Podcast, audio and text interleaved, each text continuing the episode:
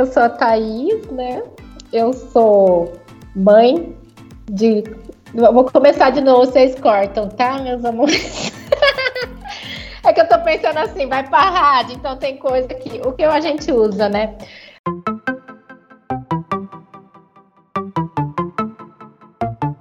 É, eu sou a Thaís, é, eu sou professora doutora em educação, né, pela Unesp. Meu mestrado foi em educação sexual, meu doutorado em educação de crianças e adolescentes intersexo. Sou psicopedagoga, atuo com educação especial inclusiva e diversidade já tem mais de 20 anos. Eu sou mãe de anjo, né? Porque o meu terceiro filho ele faleceu, cardiopatia congênita, que é o que nós vamos falar um pouquinho mais, que é o Jacob é, que inclusive o livro que eu escrevi, que é Jacob entre o sexo e cardiopatias, é, contando um pouco da história de vida dele. Eu tenho um estado intersexo leve, que eu descobri depois que eu tive o Jacob, que algumas vivências que eu tive, um monte de hormônio que eu tive que tomar minha vida inteira, desde os 15 anos, injeções, etc. E que toda gravidez minha eu tive que utilizar muitos hormônios para não recorrer em aborto, por isso que eu tive dois abortos espontâneos, porque eu, antes eu não sabia disso.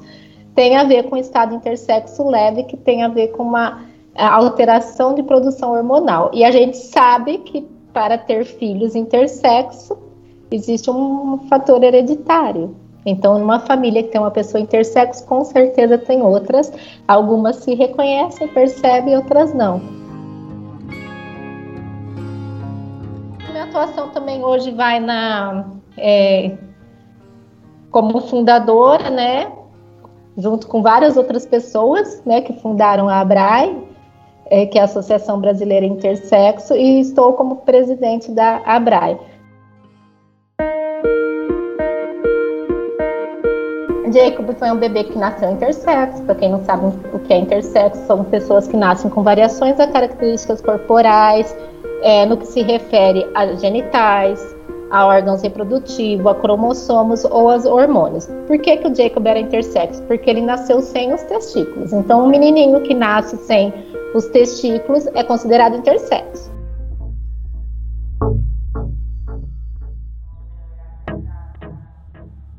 Mas também foi uma criança cardiopata, que tinha oito cardiopatias congênitas.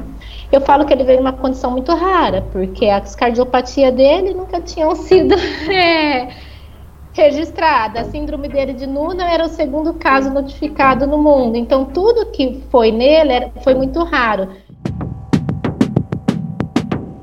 Então, por exemplo, ele é, chegou a ser chamado Projeto Genoma também da USP. Então, muitas coisas é, eu acho que ele acabou em tão pouco tempo de vida contribuindo para muito avanço na ciência e no, na esfera jurídica. A gente fala sempre dele como intersexo, mas teve outras áreas que ele acabou contribuindo muito. A gente descobriu que ele era intersexo fazendo uma ressonância fetal para ver se era microcefalia ou anencefálico. E eu tinha decidido já é, progredir a gestação porque eu pensava qualquer coisa doar órgãos. Como eu sempre trabalhei com crianças é, muito especiais, trabalhei com criança com deficiência múltipla, né? E eu pensava sempre na doação de órgão, porque a gente perdia uns três alunos por ano, né? E aí, então assim, eu pensava qualquer coisa vai doar os órgãos, mesmo a gravidez sendo de risco para mim também.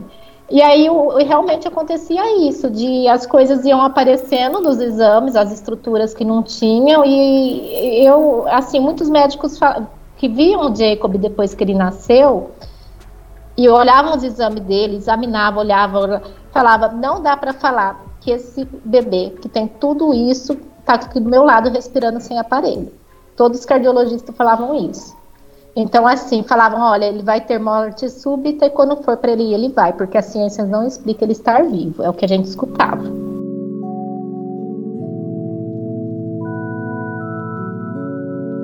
Então, assim, é muito profundo mesmo e muito forte. Isso, tanto que ele operou, aguentou uma cirurgia que ninguém achou que ele ia aguentar. Operou o coração, tá? Não operou a genitália, não, que eu sou super contra. E aguentou, tirou respiração extracorpórea, tudo. E quando ele estava indo super bem, voltando, do nada ele parou. Então ele teve morte súbita do mesmo jeito. Mas em relação à desumanidade de alguns médicos, principalmente de médicos muito conceituados, então eles têm, às vezes apresentam um pensamento para a gente que a mãe é muito frio. Por exemplo, você escutar que bebês com doenças raras são muito caros para a medicina muito caro para o convênio, muito caro para o SUS. Ou para os pais que estão no sistema particular, você escutar assim, mas você não acha que é muito investimento para uma vida tão curta? São frases que a gente escuta. Ou o que eu escutei, que todo síndrome de Down é infeliz. Aí eu falei, ah, sinto muito, eu trabalho com crianças Down há muitos anos e eu, eles são muito mais felizes que o senhor. Eu respondi isso para o médico.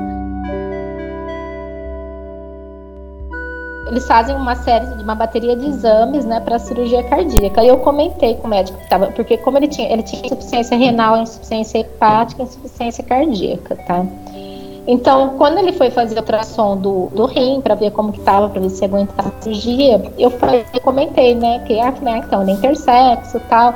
Aí o médico falou: "Ah, eu vou aproveitar e olhar então". Porque eu falei, nunca acharam o testículo, procuraram nas pernas, procuraram em tudo já, né? E nem útero e nem ovário acharam, né?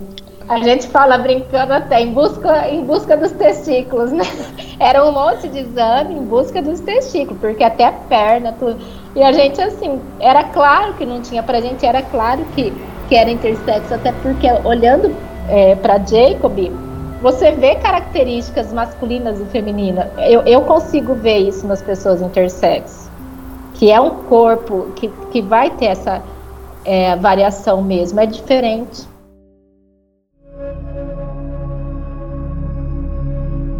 Quando é um recém-nascido, eles estão muito pequenininho ainda, a estrutura não dá para ver no exame.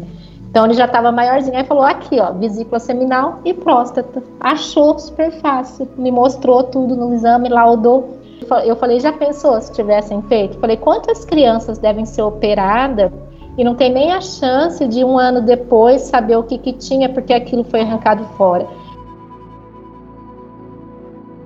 Eu lembro que quando a gente descobriu, eu fui correndo no WhatsApp, mandei para o grupo que a gente tem, né, de intersexo. Gente, acharam, olha só, se tivesse deixado operado, aí todo mundo ficou pasmo, porque foi pior, porque deu um impacto nas pessoas de terem pensado, gente, será que eu tinha e fui operado mais errado ainda? Então, assim, bem pesado isso, a gente pensar que dessas decisões tão precoces. Me chocou quando eu descobri que os outros pais achavam normal operar. E aí, quando eu descobri que, quando vem, a gente dá entrevista para um documentário internacional, porque eles vêm lá de Oxford entrevistar a gente, e, a, e aponta a gente como os primeiros pais no mundo a lutarem pelos mesmos é, pelas mesmas pautas das pessoas intersexo. Aí eu falei, não é possível. Eles falaram, é, eles estavam rodando o mundo todo. E aí eu pensei, não, porque para mim é completamente estranho achar o contrário. Me choca isso. Às vezes eu vejo mães muito jovens é, pensando assim, que ou é menino ou menina, ou é azul ou rosa, ou chá de revelação, tem que desco é, é, descobrir qual que é o sexo, então me choca. Porque eu tô cansada de escutar assim, ai, intersexo, ai, é coisa de ideologia de gênero, é coisa de, de gay, é coisa de lésbica, ou quando a gente fala para alguma mãezinha, olha, seu bebê é intersexo, às vezes fala, ah, você tá falando que minha filha é lésbica? Então, assim, existe muita confusão no entendimento. A gente também às vezes é acusado de, nossa, né, tá rompendo que existe só homem e mulher. Não tô rompendo com homem e mulher nada. Isso é uma verdade biológica, um dado real. Existem corpos, mais de 47 variações de corpos, né? Então, então não é só três, vamos pensar, são mais de 47.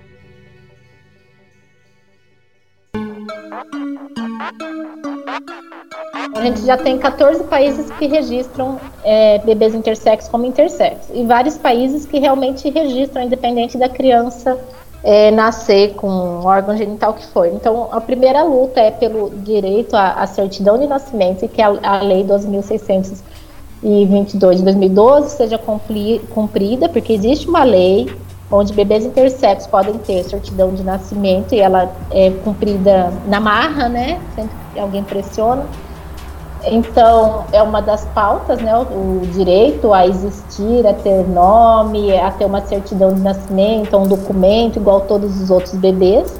E a segunda pauta é pela autonomia e autodeterminação dos corpos intersexos. O que, que é isso?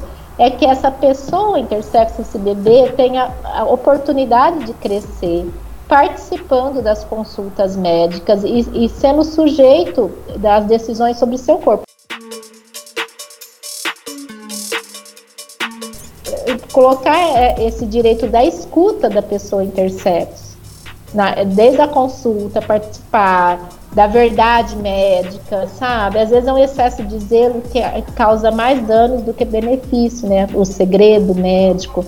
Então, e principalmente que essa pessoa possa ser esperada para falar o que ela quer que seja feito com o corpo dela, né? Eu quero é, operar, eu não quero operar, eu quero operar para a minha genitália para o quê? Para uma vagina, para um pênis, ou quero deixar do jeito que tá porque eu gosto.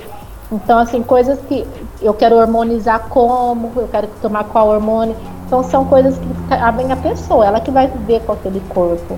Então, não é nem o pai, nem a mãe, nem o médico que vai viver naquele corpo, nem a psicóloga.